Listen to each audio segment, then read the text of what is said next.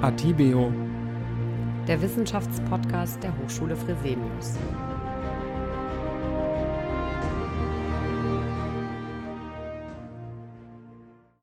Ja, herzlich willkommen, liebe Zuhörerinnen und Zuhörer, zu einer weiteren Folge von Atibio, dem Wissenschaftspodcast der Hochschule Fresenius.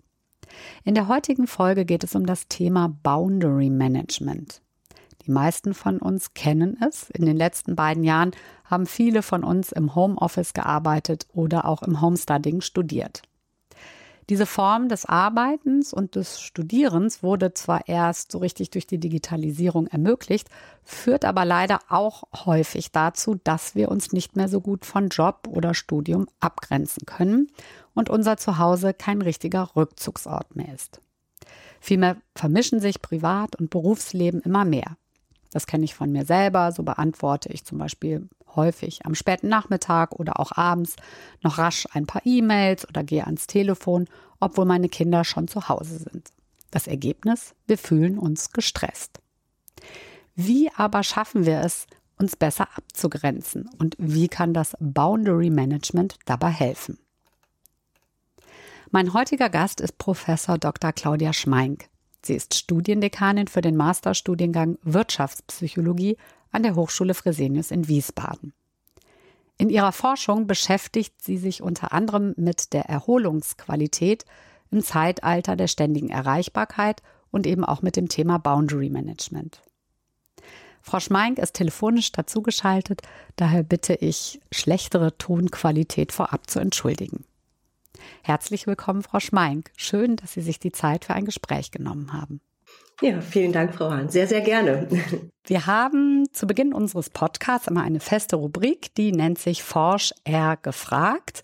Ähm, und da wollen wir unsere GesprächspartnerInnen kurz vorstellen und so von einer etwas persönlicheren Seite kennenlernen. Dazu stelle ich Ihnen drei Fragen und bitte um drei kurze Antworten.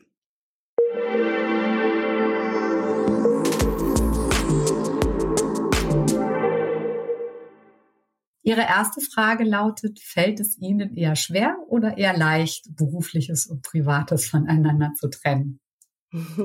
Ja, das ist eine gute Frage. Ich beschäftige mich damit ja sozusagen auch äh, wissenschaftlich und deswegen beobachte ich das natürlich ganz genau. Ähm, also ich würde sagen, es fällt mir leicht, das zu trennen, heißt aber nicht, dass ich nicht auch sozusagen abends oder nachmittags äh, sozusagen nochmal private oder berufliche Sachen mache, obwohl ich das eigentlich gar nicht machen wollte. Ähm, das heißt sozusagen, für mich gilt genau das Gleiche wie für alle anderen auch und es äh, fällt mir mal leichter, mal schwerer. Insgesamt ähm, bin ich aber sehr zufrieden mit meinem Boundary Management, äh, weil ich das eben sehr bewusst mache und äh, ab und zu auch mal äh, Ausnahmen zulasse. Mhm. Und was tun Sie, wenn Sie sich dann doch mal gestresst fühlen? Das wird ja auch bei Ihnen wahrscheinlich mal vorkommen. Durchaus. Also davon kann ich mich gar nicht lossagen. Ähm, also es gibt sozusagen eine ganz schnelle Notfalllösung. Das ist eine ganz einfache Atemübung. Also wenn ich merke, boah, jetzt wird es gerade stressig, in dem Moment halte ich inne und atme einmal ganz tief ein und dann noch viel tiefer aus. Also ich zähle bis drei und bis vier. Ähm, und das ist sozusagen eine ganz schnelle Notfalllösung äh, für den Stress, weil mich das so ein bisschen erdet und ich überlege in dem Moment, was ist jetzt eigentlich wichtig? So, das fokussiert langfristig, also sozusagen äh, längere äh, Behandlung von Stress, sage ich mal, äh, mache ich durch Spazierengehen. Ich gehe unheimlich gerne raus in den Wald, äh, auf die Wiesen und da kann ich unheimlich gut sozusagen meinen Stress abbauen. Mhm. Gab es denn in den Zeiten oder verstärkten Zeiten des Homeworkings, also jetzt insbesondere während der Lockdowns zum Beispiel, gab es da auch mal eine ähm, lustige oder eine absurde Situation, an die Sie sich erinnern können? Also wo das die Abgrenzung nicht so gut funktioniert hat? Oh ja, oh ja, da, das war gleich, also es war ganz, ganz lustig, gleich der erste Montag, nachdem der Lockdown verkündet wurde, also 13.3. verkündet, dann der Montag drauf ähm, äh, saß ich dann plötzlich, also ich fand mich plötzlich am Küchentisch wieder, obwohl ich eigentlich ein Arbeitszimmer habe. Dieses Arbeitszimmer äh, wurde von meinem Mann okkupiert, weil der natürlich eine viel wichtigere Arbeit hat als ich. Also mhm.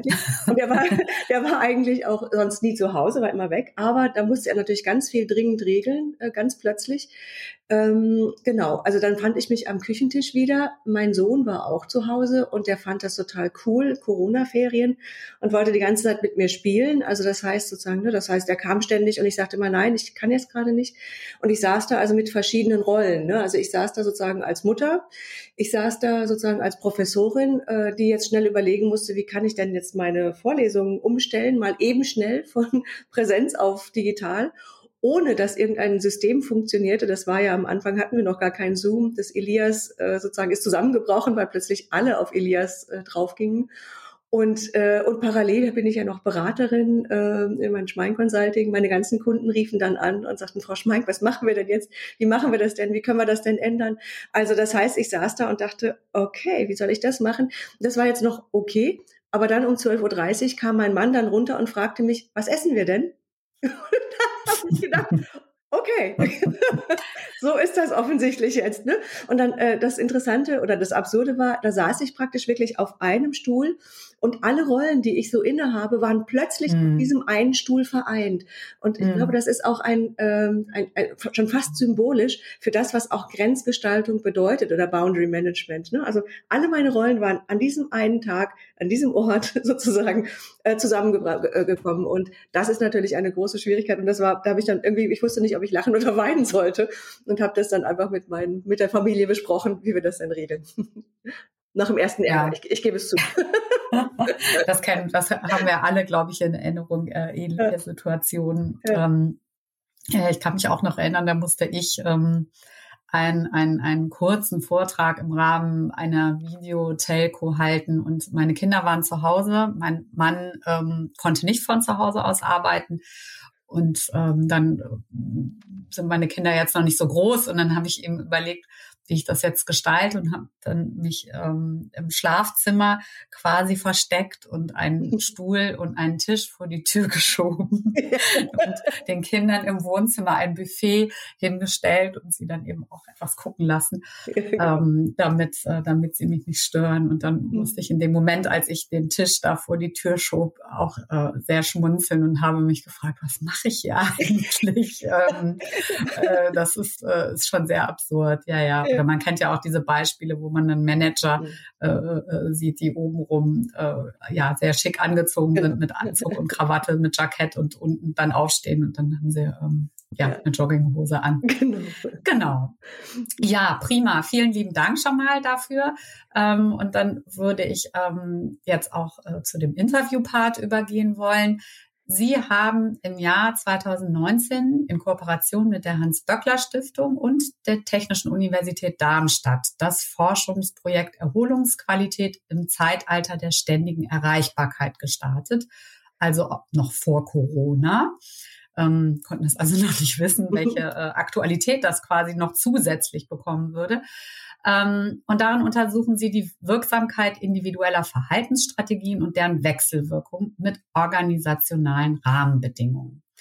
Ähm, die Studie läuft auch noch. Ähm, wie ist sie denn angelegt und welcher Forschungsfrage gehen Sie ganz genau nach und äh, wie sieht die Methodik aus? Vielleicht können Sie dazu kurz ein bisschen etwas erzählen. Ja, sehr gerne.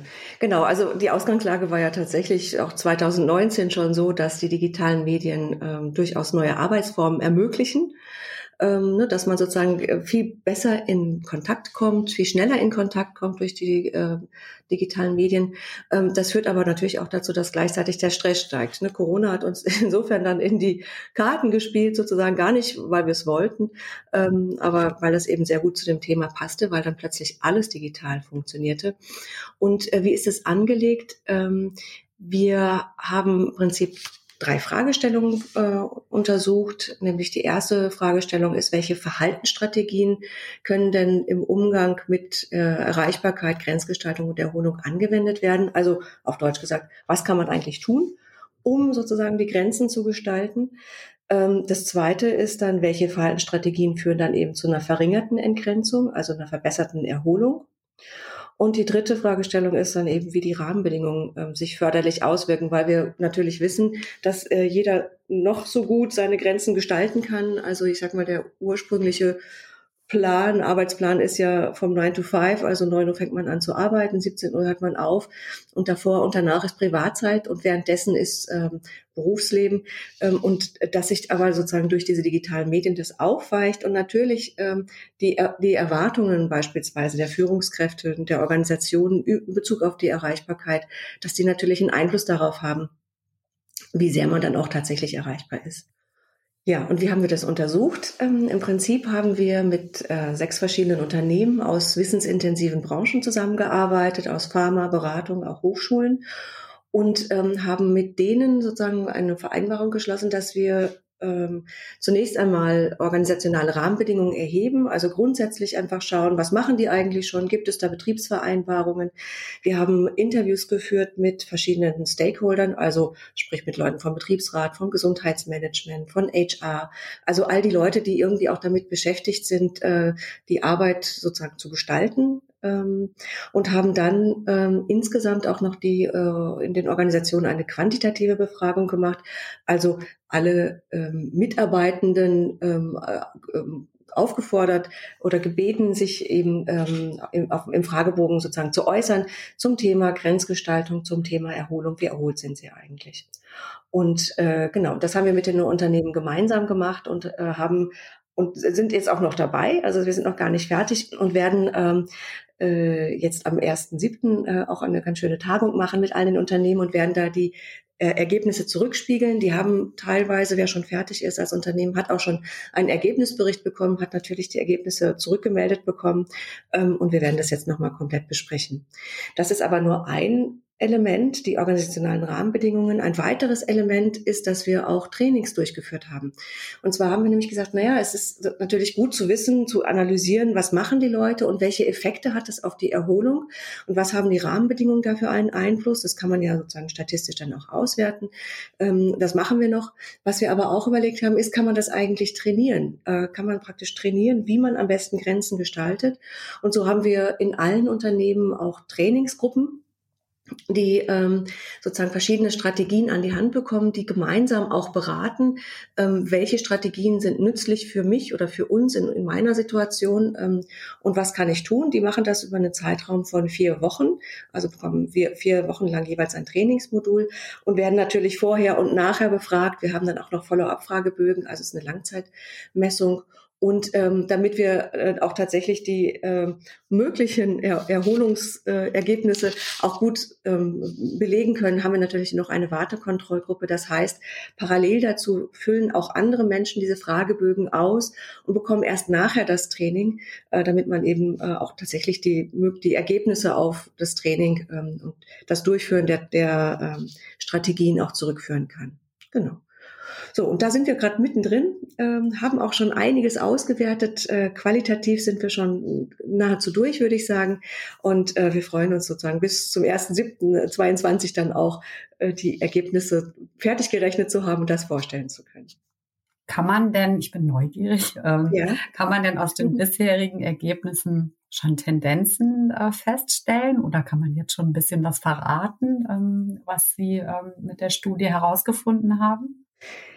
Ja, vor allen Dingen die äh, qualitativen Interviews haben natürlich schon einiges an Ergebnissen gebracht. Ähm, und zwar, also zum einen, ich habe ja gesagt, eine Organisationsdiagnose, Dokumentenanalyse. Ähm, da haben wir geschaut nach Betriebsvereinbarungen, Gesundheitsangeboten und damit festgestellt, also dass das vor allen Dingen in den großen Organisationen angeboten wird oder zu finden ist, aber auch da eigentlich nur zum Teil bekannt sind. Wir haben auch immer gefragt, was, was, was gibt's denn sozusagen, was wird denn gemacht für die Grenzgestaltung oder was wird gemacht sozusagen, gibt es da Regelungen, was die Arbeitszeit angeht, ähm, wurden, waren auch nur zum Teil bekannt.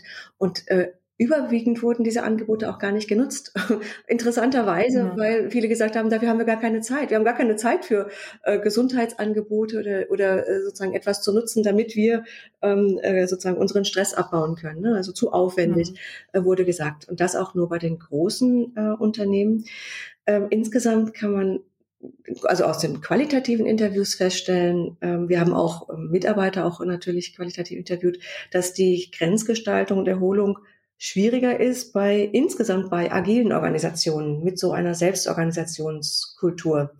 Also überall da, wo es keine klare Führungsrolle gibt, da, wo äh, die Selbstorganisation ähm, äh, sozusagen wichtig ist und wichtiger Bestandteil auch der Arbeit ist, wo es nicht hierarchisch ist, ähm, da scheint Grenzgestaltung, Erholung schwieriger zu sein. Also da ist beispielsweise das äh, bis spät abends noch arbeiten und äh, anytime arbeiten sowieso mhm. ähm, äh, noch viel weiter verbreitet und entsprechend ist auch die Erholung schwieriger und die Gestaltung von Grenzen.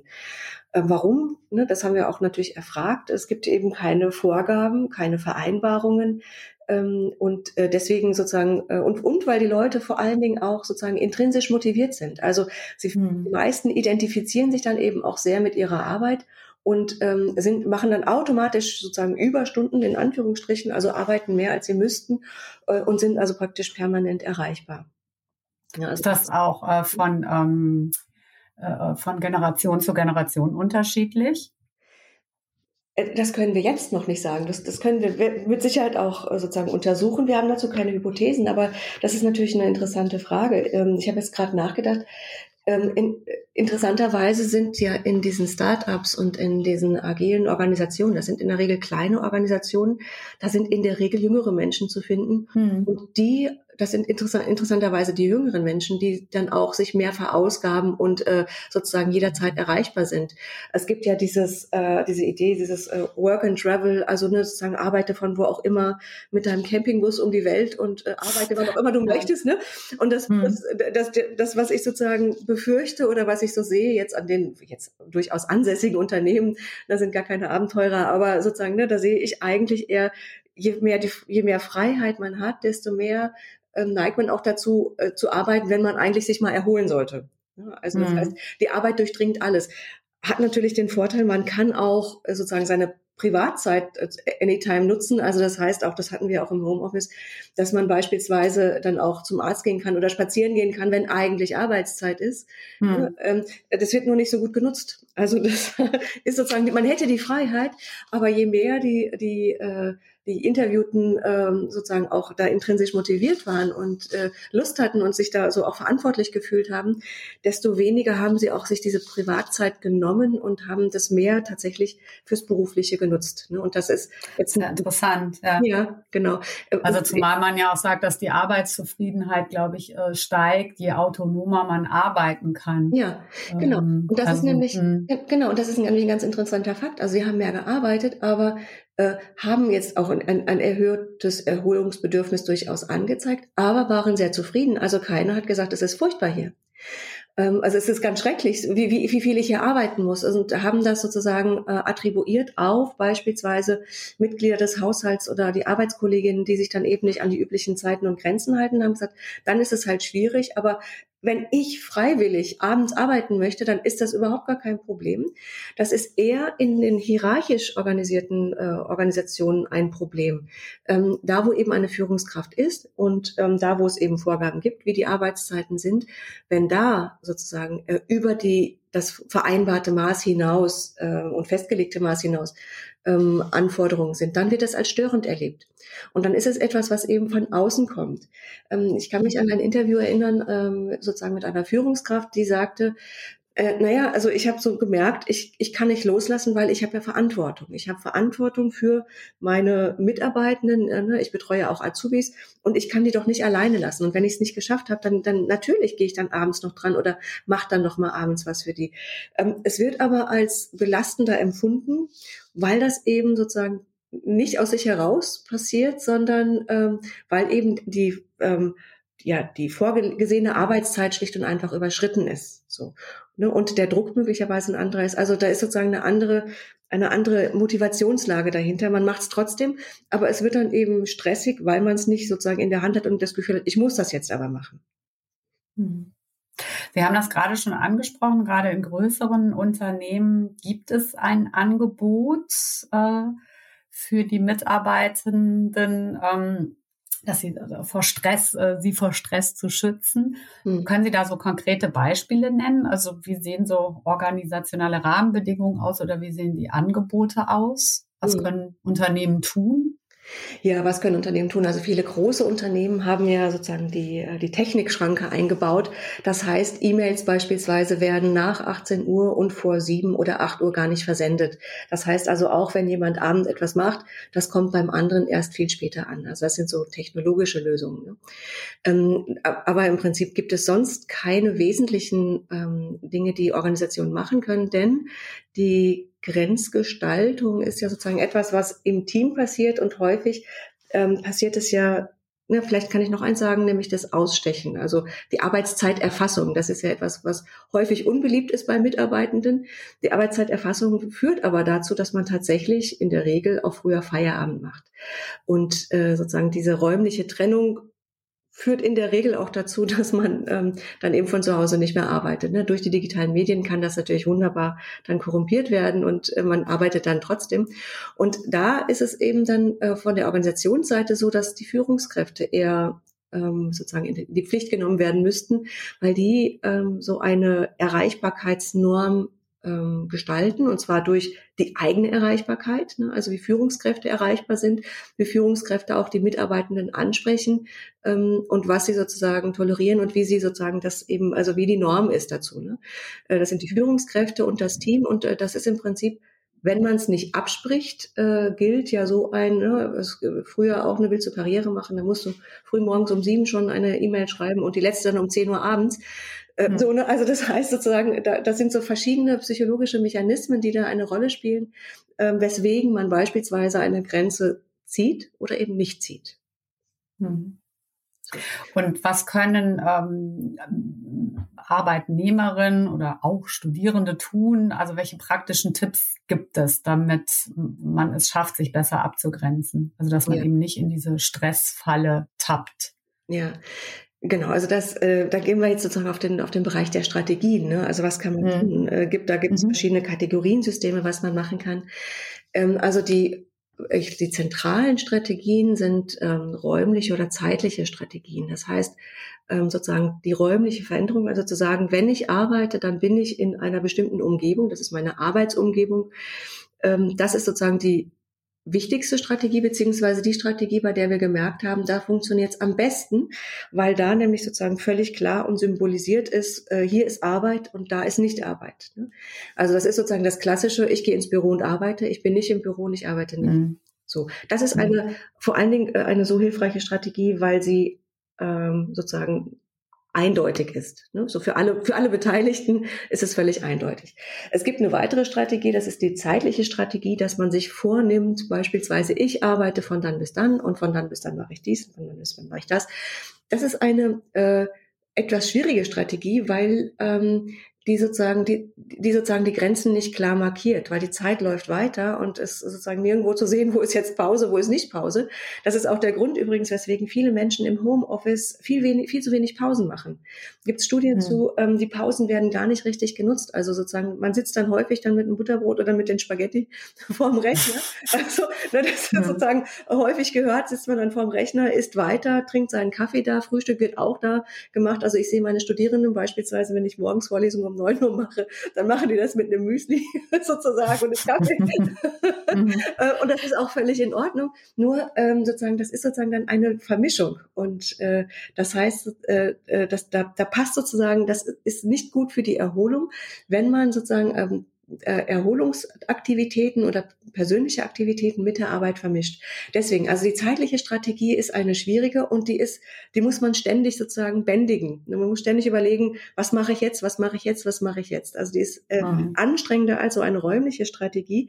Und diese räumlichen oder auch physischen Strategien kann man auch sagen, die kann man auch ganz gut im Homeoffice anwenden. Wenn man beispielsweise sagt, so, sobald ich fertig bin mit der Arbeit, klappe ich meinen Rechner zu. Ne? Häufig hat man ja dann so, so Klapprechner ähm, klappe ich den zu und stelle den weg. Ne, also wenn man, ne, wenn man von zu Hause arbeitet, es sei denn, man hat ein Arbeitszimmer, dann hat man natürlich den Luxus und kann einfach die Tür zumachen. Ne? Aber ansonsten kann man einfach seinen Rechner zuklappen und alles, was man da gebraucht hat zum Arbeiten, weglegen, um auch sozusagen da sozusagen eine räumliche Veränderung herzustellen, die eben anzeigt, jetzt ist äh, Feierabend oder jetzt ist Pause, jetzt ist Privatzeit. Jetzt räumt man natürlich nicht mhm. alles weg, aber sozusagen da Veränderungen herzustellen, um ähm, sich das eben diese räumliche Strategie eben zu ähm, ja, zu wiederholen oder symbolisch äh, zu wiederholen, auch im Homeoffice. Ähm, es gibt natürlich noch ganz andere und total wichtige Strategien. Also die äh, weiterhin, also neben der räumlichen Strategie wichtigste und hilfreichste Strategie ist die kommunikative Strategie. Kommunikativ heißt, ich selber kann ja sozusagen mir auch Zeiten überlegen, wann ich wie arbeite, wann ich eben nicht arbeite. Ähm, wenn das andere nicht wissen, äh, kann sein, dass die genau dann anrufen, wenn ich gerade Mittagspause habe. Habe ich häufiger zu mhm. Hause. Ne? Wir sitzen beim Mittagessen, ja. Te Telefon klingelt, Mann springt ins Büro. Und ich denke so, muss das sein? Ne? Wir haben doch jetzt gerade Pause. So, also mhm. äh, ne, und äh, das wissen natürlich die Kollegen. Ja, ist wichtig, ja, okay, die Kollegen wissen das nicht, ähm, wann man Pause hat. Das heißt, ähm, es ist total wichtig, dass man sich im Team mit Führungskraft und mit Team auch abspricht, wann wollen wir denn Pausen machen, wann ist denn Feierabend oder auch, wann bin ich erreichbar und wann nicht. Also das heißt, dieses, diese kommunikative Strategie ist extrem wichtig. Und zwar in Richtung Arbeit, also Führungskräfte, Mitarbeitende, Kolleginnen, Kollegen ne, oder auch Kunden. Ne? Man kann auch für Kunden sagen, dann bin ich erreichbar und dann nicht. Und also das ist die eine Seite, auf der anderen Seite aber auch im Privatbereich, also Freund, Freundin, Hund, Katze, Maus, ähm, Eltern, wer auch immer gerade noch sozusagen mit im Haushalt wohnt oder die WG-Mitbewohner und Mitbewohnerinnen. Ähm, dazu sagen, ich arbeite jetzt bitte nicht stören, oder ne, sozusagen so, jetzt bin ich hier und das eben abzusprechen. Also das war für uns auch in der Corona-Zeit die wichtigste Strategie war tatsächlich die Synchronisation. Also, ne, dass wir wussten, okay, wir haben, wir waren plötzlich total organisiert. 12.30 Uhr gab es bei uns Mittagessen. Ähm, und das war für alle klar, damit wir alle zur gleichen Zeit auch Pause machen. Und ähm, einer hatte dann die Aufgabe, das Essen zu machen. Das haben wir dann auch sozusagen immer ähm, eine Woche vorher besprochen. Wir haben einen richtigen Plan gemacht und das war äh, wirklich Gold wert, ähm, weil dann klar war, okay, jetzt ist gemeinsame Zeit und äh, das die andere Zeit ist die Arbeitszeit und auch mein Sohn hatte dann seine Schulzeit sozusagen ähm, dann in seinem Zimmer. Also kommunikative Strategie ist auch eine sehr wichtige. Ich, mir kam so gerade in den Sinn, es gibt ja in äh, skandinavischen Ländern, ich weiß gar nicht, ob in Schweden oder in, in Norwegen, äh, da wird wurde, gibt es ja einige Unternehmen, die äh, das erproben, die Arbeitszeit zu verkürzen, weil sie sagen, man kann ohnehin effektiv äh, nur sechs Stunden am Tag arbeiten.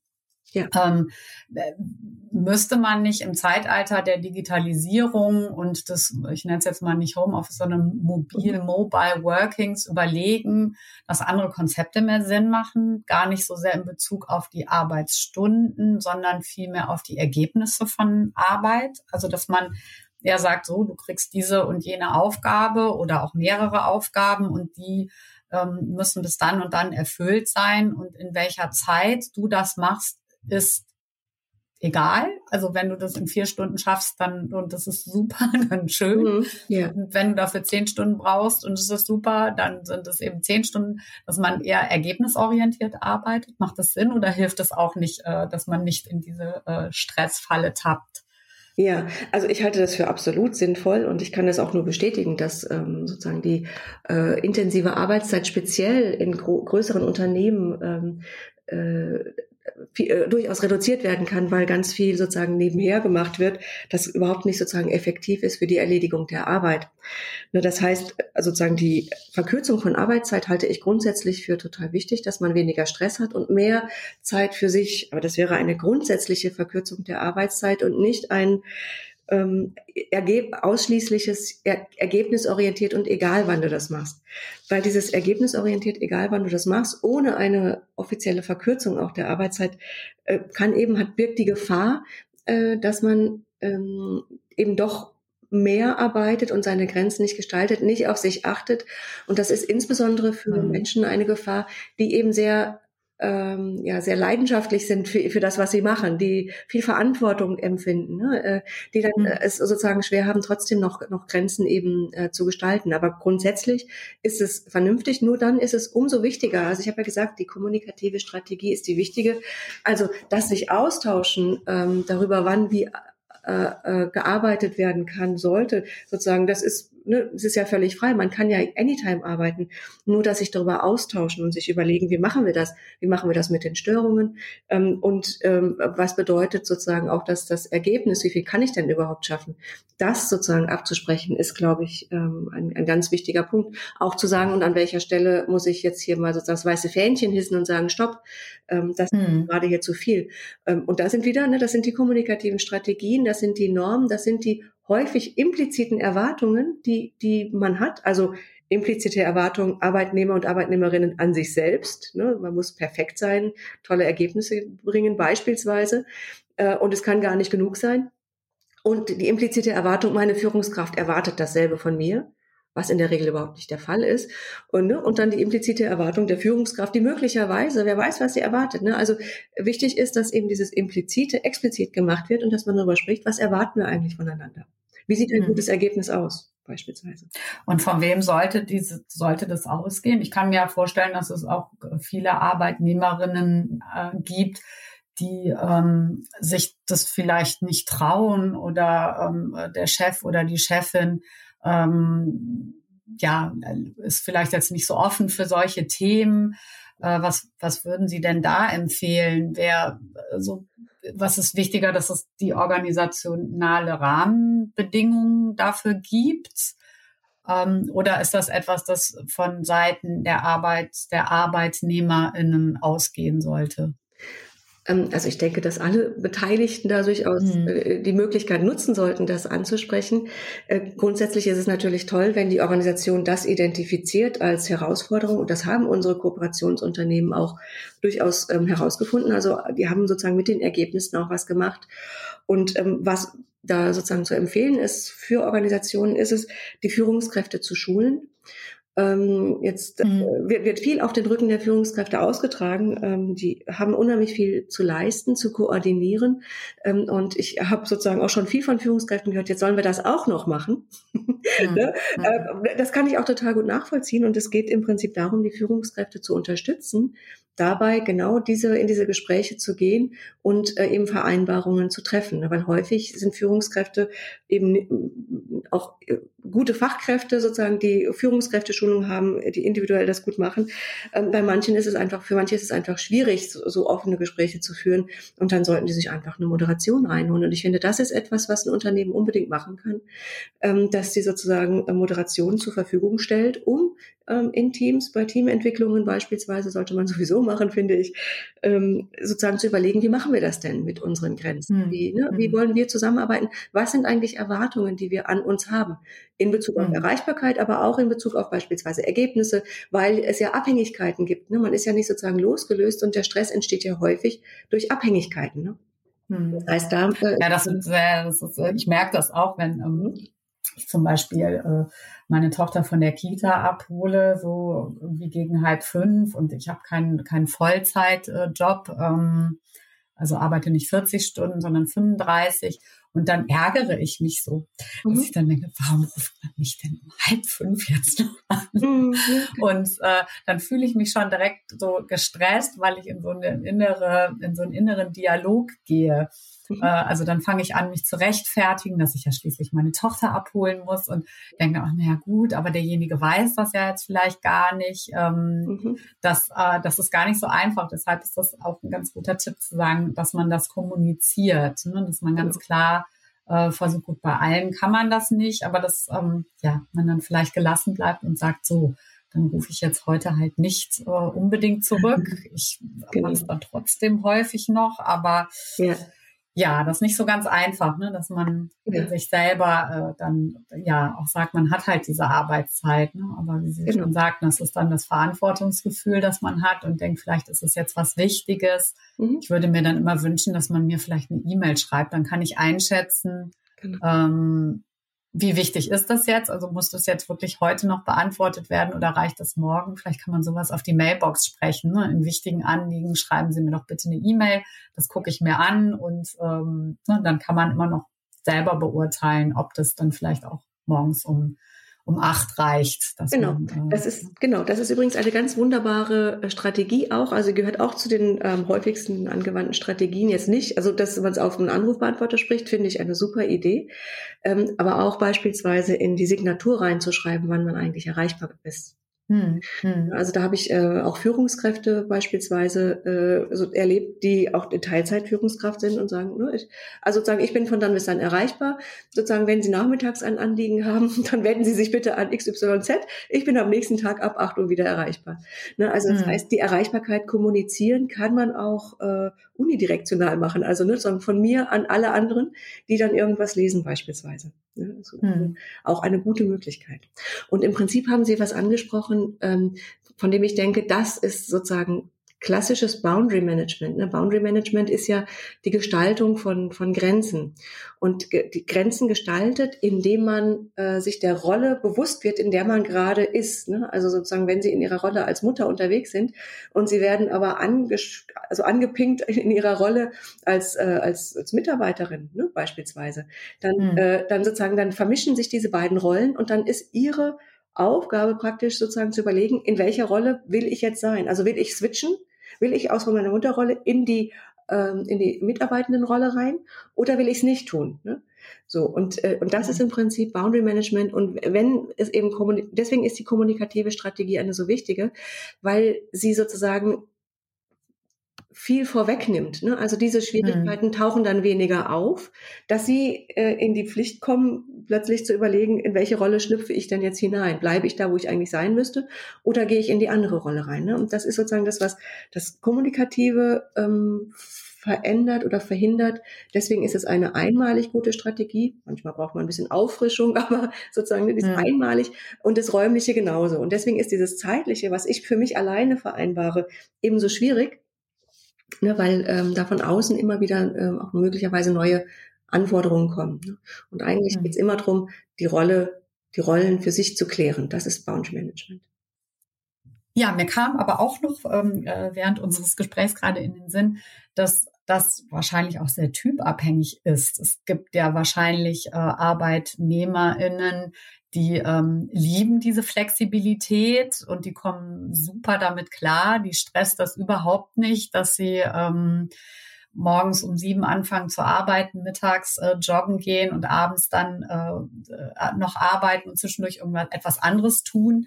Ähm, wobei man da wahrscheinlich auch gucken muss, wie das arbeitsrechtlich alles aussieht. Also was ist jetzt zum Beispiel, wenn man äh, während des Joggen mittags in der offiziellen Arbeitszeit äh, einen Unfall hat oder so. Aber das ist nochmal ein ganz anderes Thema. Mhm. Ähm, worauf ich hinaus wollte, ist, dass ähm, das ja wahrscheinlich, dass es unterschiedliche Typen gibt.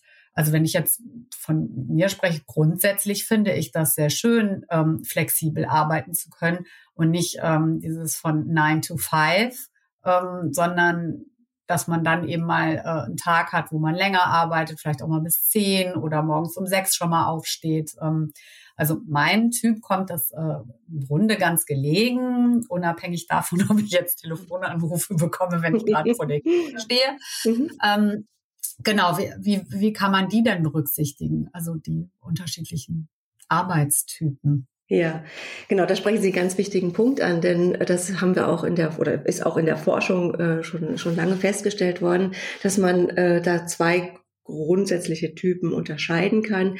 Ähm, und zwar sind es einmal die Integrierer, sogenannten, und die äh, Segmentierer, äh, wobei das ein Kontinuum ist. Also man ist nicht entweder oder, sondern ähm, sozusagen der Anteil äh, des Wunsches, sozusagen die, das zu integrieren, das heißt sozusagen verschiedene Rollen, verschiedene Anforderungen miteinander flexibel handhaben zu wollen. Ne? Das ist sozusagen das, das, das äh, Integrierer, der Integriererpol. Und dann gibt es einen Segmentiererpol, der sagt, ich möchte das komplett trennen. Ich möchte der Arbeit nicht über Privatsachen sprechen. Und wenn ich Privatzeit habe, dann möchte ich bitte auf gar keinen Fall irgendwie mit Arbeitssachen belästigt werden. Das sind die extremen Pole. Und man kann, jeder kann sich auf so einem Pol irgendwo auch verorten. Ähm, ne, sozusagen, also wie viel Integration möchte ich, wie viel möchte ich denn auch zulassen? Und das ist aus meiner Sicht auch so ein guter erster Schritt, was man machen kann, dass man äh, sich einfach mal eine Linie aufmalt, sozusagen links ist Integration, rechts ist Segmentation oder umgekehrt, ist egal. Und dann mal aufmalt, wie, wie erlebe ich das denn für mich selber gerade? Ne, sozusagen einfach mal so einen Strich machen und dann überlegen, und wie möchte ich das denn gerne haben? Ne? Möchte ich mehr segmentieren? Möchte ich mhm. eigentlich doch mehr integrieren? Ne? Also sich darüber klar werden, ist, glaube ich, ein, ein guter erster Schritt. Ähm, und äh, Studien zeigen tatsächlich, dass Menschen, die sich eher Richtung äh, Integrieren ähm, verorten, dass die ähm, im Homeoffice zum Beispiel viel besser zurechtgekommen sind oder bei der, beim Mobile Work, dass sie viel besser zurechtkommen, ah. weil die das für sich selber auch also sozusagen als äh, Erleichterung erleben und sozusagen die, die vermeintlichen Störungen, also die Ansprache in andere Rollen, nicht als äh, störend erleben, ähm, sondern sagen, okay, dann ist jetzt eine andere Rolle dran. Also die sehr schnell, flexibel hin und her springen können und das auch wollen. Also hm. die, das mögen. Ne? Und es gibt aber Menschen, die sagen, nein, ich möchte sozusagen, mein Privatleben ist eins und die möchten gerne segmentieren und einfach größere Zeitabschnitte für bestimmte ähm, Rollen, in denen sie eben dann äh, im Leben tätig sind, ähm, äh, einfach haben. Ne? Und das muss man für sich selber überlegen, was man möchte. Das wäre auch aus meiner Sicht etwas, was man im Team gut besprechen kann, ne? ähm, weil sozusagen, wenn Integrierer äh, die Segmentierer ansprechen, dann fühlen sich die Segmentierer ähm, gestört. Ähm, mhm. Und die, wenn, wenn, also, wenn Segmentierer sich beispielsweise, also ich übertreibe jetzt ne, sozusagen Segmentierer, Integrierer, jeder hat ja Anteile davon, aber wenn sozusagen typische Segmentierer ähm, sich überhaupt nicht melden, auch am Wochenende, ne, äh, und dann fühlt sich möglicherweise der Integrierer irgendwie äh, nicht gesehen, nicht gewürdigt, ja, und sagt, warum spricht er, warum, meldet er sich denn gar nicht, ne? Und das ist mhm. einfach, weil man eine, eine andere ähm, Vorstellung davon hat, wie man es gerne haben möchte. Und das ist was hochindividuelles, ne? Äh, und das sollte mhm. man durchaus auch ähm, besprechen. Ne? Und äh, ganz wichtig ist wirklich, dass man als Integrierer, wenn man, also wir haben festgestellt, im Homeoffice sind die Integrierer durchaus besser durchgekommen. Ähm, allerdings muss man auch dazu sagen, dass die Segmentation, also wenn Menschen Segmentationsstrategien angewendet haben, dann waren sie in der Regel auch erholter. Mhm. Ne? Ja, das heißt, interessant. Ja. Es ist ein zweischneidiges Schwert, also muss man äh, sozusagen für sich selber schauen. Also es ist ein bisschen wie ein Jonglieren, ja, äh, sozusagen immer wieder schauen, wo stehe ich gerade, äh, passt es für mich, sozusagen muss ich irgendwas ändern oder läuft das gut so? Ja, sehr interessant, sehr spannend. Ähm, wir haben ja am Ende unseres Podcasts äh, immer eine feste Rubrik, die nennt sich das 30 Sekunden Plädoyer, in dem unsere GesprächspartnerInnen die Möglichkeit haben, auf eine Frage zu antworten, die ihre Expertise betrifft, und zwar in 30 Sekunden.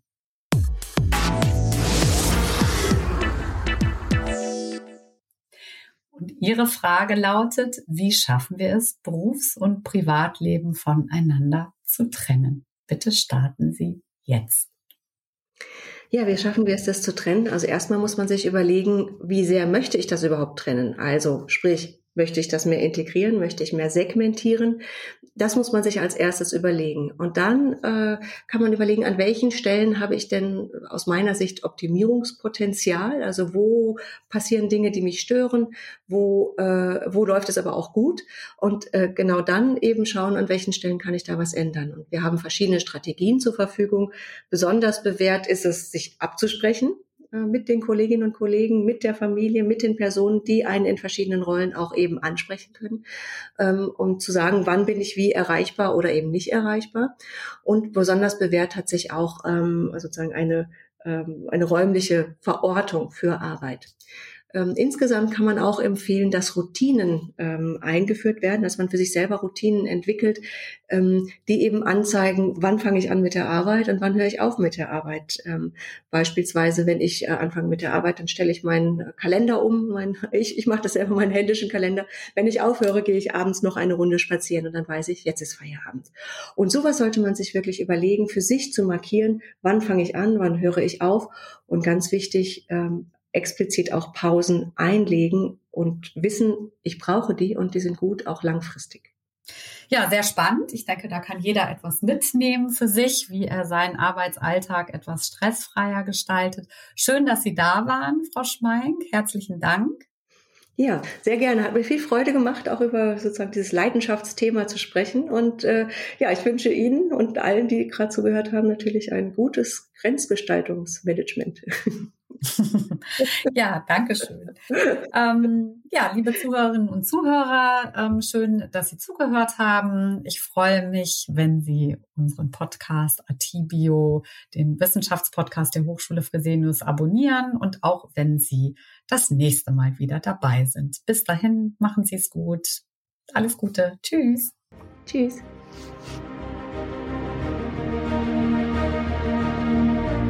Atibio der Wissenschaftspodcast der Hochschule Fresenius.